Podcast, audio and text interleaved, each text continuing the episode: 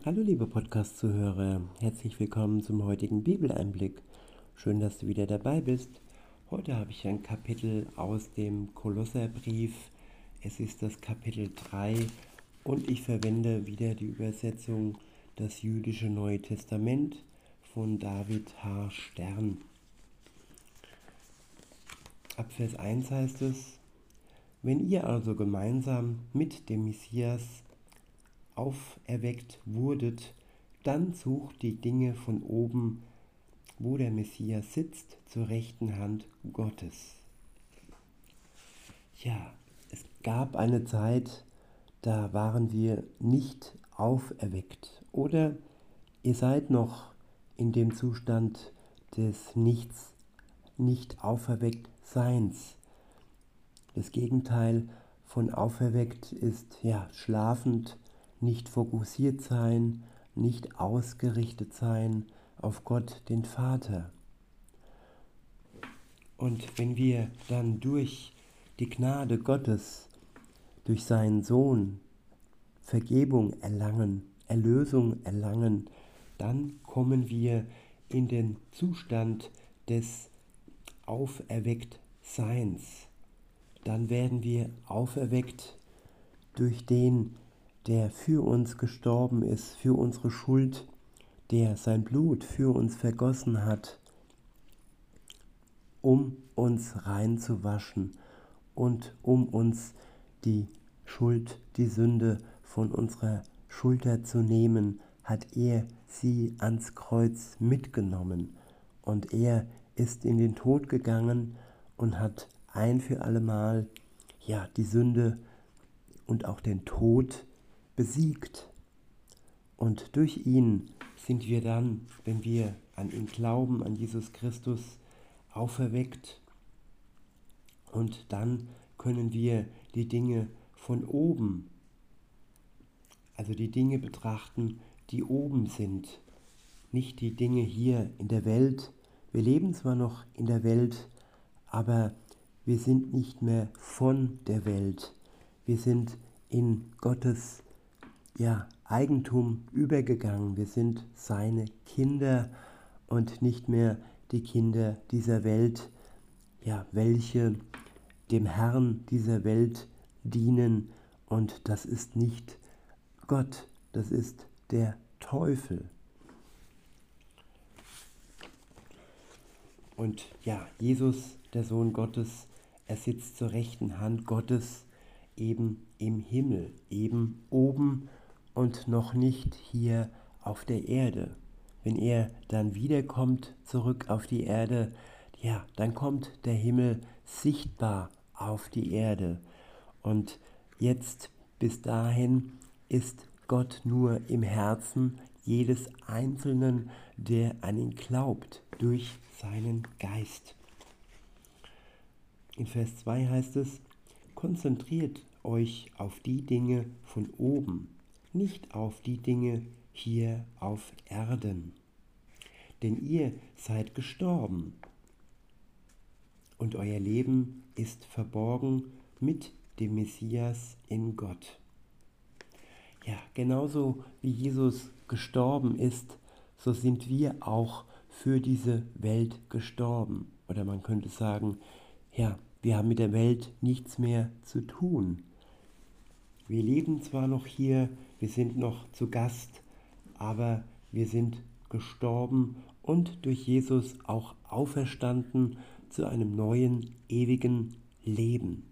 Das Geistige hat begonnen und das Irdische hat sein Ende gefunden.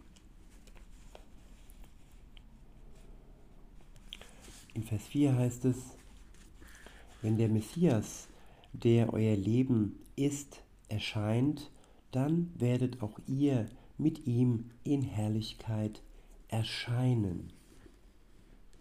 Ja, Jesus wird scheinen, er wird leuchten, er wird erscheinen in der Welt, wenn er wiederkommt und wir werden mit ihm zusammen dann in Herrlichkeit ebenfalls erscheinen.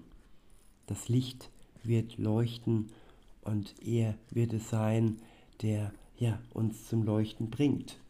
wenn wir noch nicht leuchten.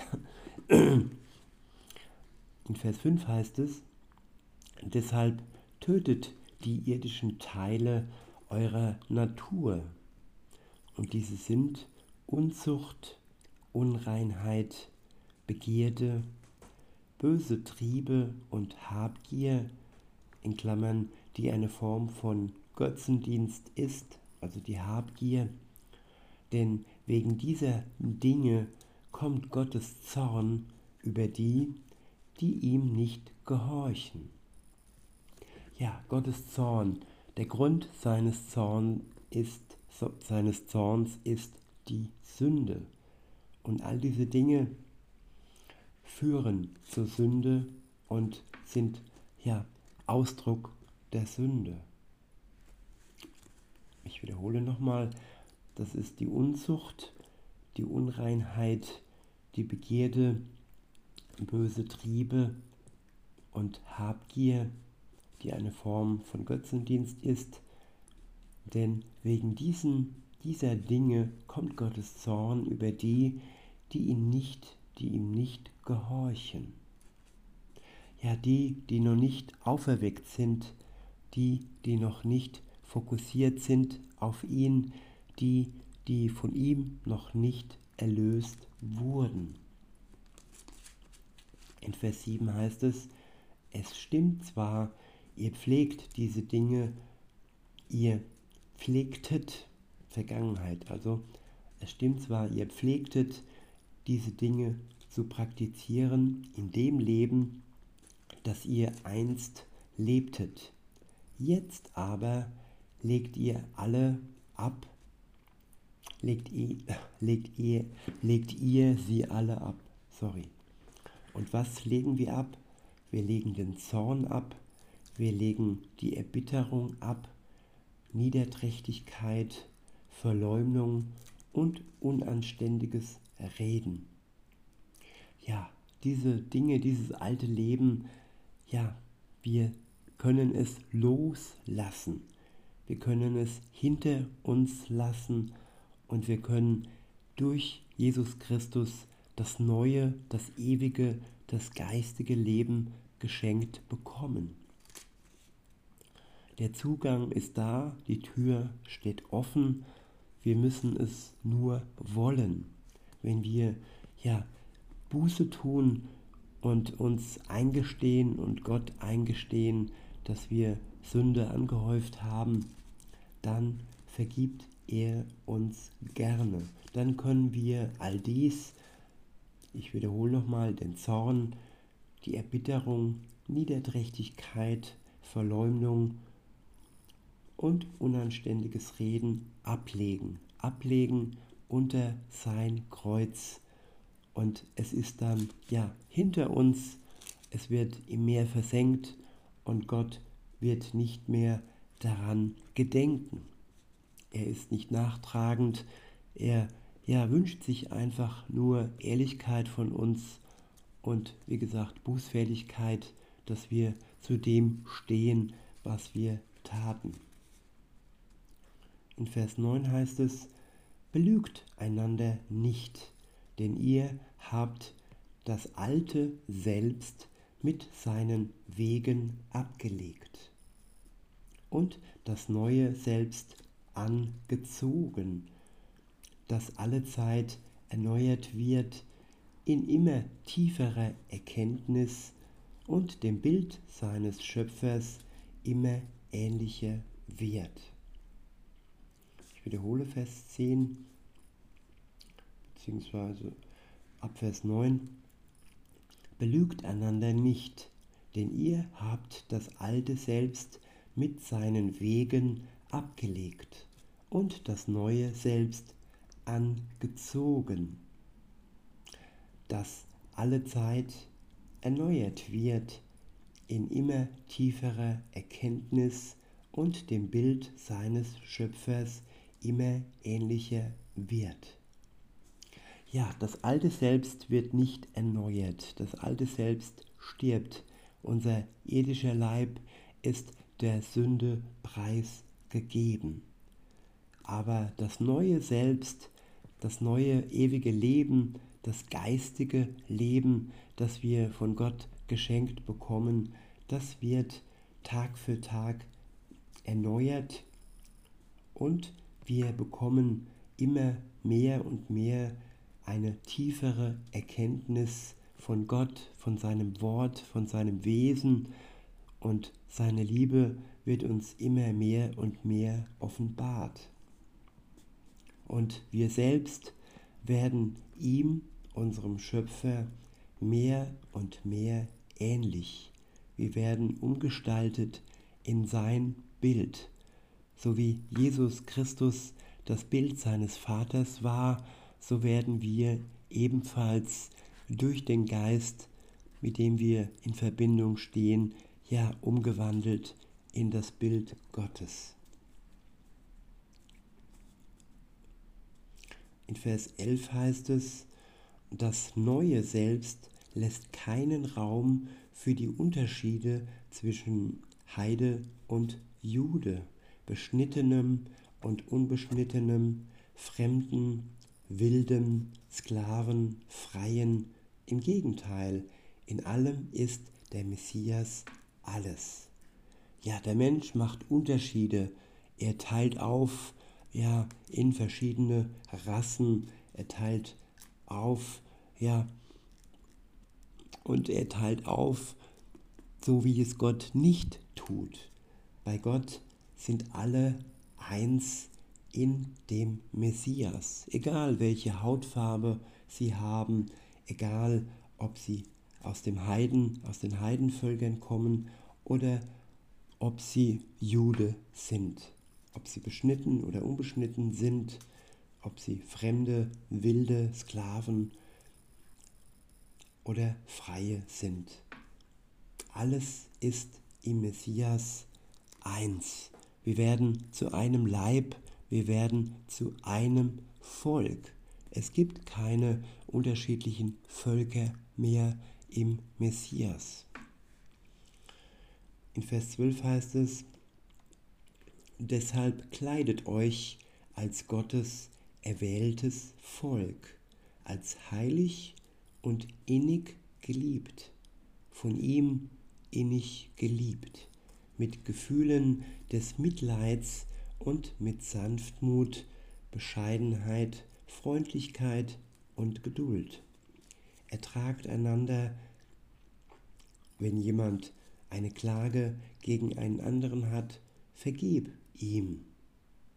Wahrhaftig, ihr sollt vergeben, wie der Herr euch vergeben hat.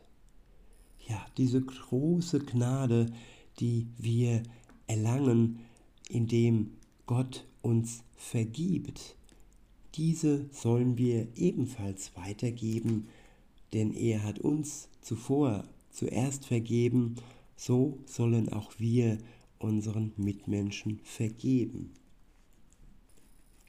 In Vers 14 heißt es, und vor allem kleidet euch mit der Liebe, die alles vollkommen zusammenfügt. Ja, mit der Liebe, die alles vollkommen zusammenfügt. Mit der Liebe Gottes, die ausgegossen wird in unser Herz durch den Geist Gottes selbst. Es ist also keine weltliche, irdische Liebe, keine Liebe aller Hollywood, sondern eine Liebe, die von Gott selbst kommt und in unser Herz ausgegossen wird. Ich wiederhole und fahre fort. Und vor allem kleidet euch mit der Liebe, die alles vollkommen zusammenfügt. Und lasst den Shalom, also den Frieden, der vom Messias kommt, in eurem Herzen entscheiden. Denn deshalb wurdet ihr berufen, Teil eines einzigen Leibes zu sein. Ich wiederhole Vers 14. Und vor allem kleidet euch mit der Liebe, die alles vollkommen zusammenfügt. Und lasst den Shalom, den Frieden, der vom Messias kommt, in eurem Herzen entscheiden. Denn Deshalb wurdet ihr berufen, Teil eines einzigen Leibes zu sein. Ja, Jesus ist das Haupt des Leibes und wir sind die einzelnen Glieder der Gemeinde Gottes, des Volkes Gottes und des Leibes Gottes. Weiter heißt es, und seid dankbar, lasst das Wort des Messias in all seinem Reichtum in euch leben. Ja, die Worte aus der Bibel, es sind lebendige Worte. Sie sind nicht nur ja, schwarz-weiß auf Papier gedruckt, so wie viele Romane oder Sachbücher. Nein, es sind lebendige Worte, die direkt aus ja, der Liebe Gottes entstanden sind. Ich wiederhole und fahre, fahre fort.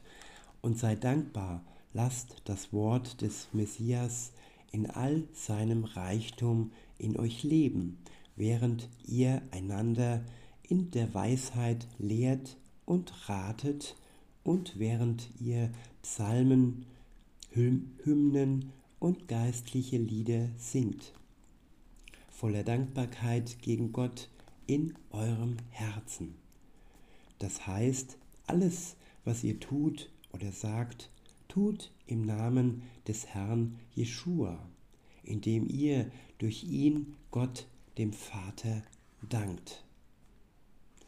Indem wir durch Jesus Christus Gott dem Vater dankt. Hätten wir nicht Jesus, könnten wir nicht in die Nähe Gottes treten. Dann wäre die Schuld noch wie eine Wand, wie ein Berg zwischen uns und Gott, dem Vater. Aber weil wir Jesus Christus haben, können wir durch ihn Gott, dem Vater, danken. Denn er war der Auftraggeber und hat seinen Sohn losgeschickt in die Welt, um am Kreuz für uns zu sterben. In Vers 18 heißt es, Frauen, unterwerft euch euren Männern, wie es angemessen ist im Herrn. Männer, liebt eure Frauen und behandelt sie nicht grausam. Ich finde, das sind wirklich angenehme Worte in dieser Übersetzung, wenn hier steht, ja, dass Männer ihre Frauen lieben sollen und sie nicht grausam behandeln sollen. Und ja, dem geht dem anderen ja voraus.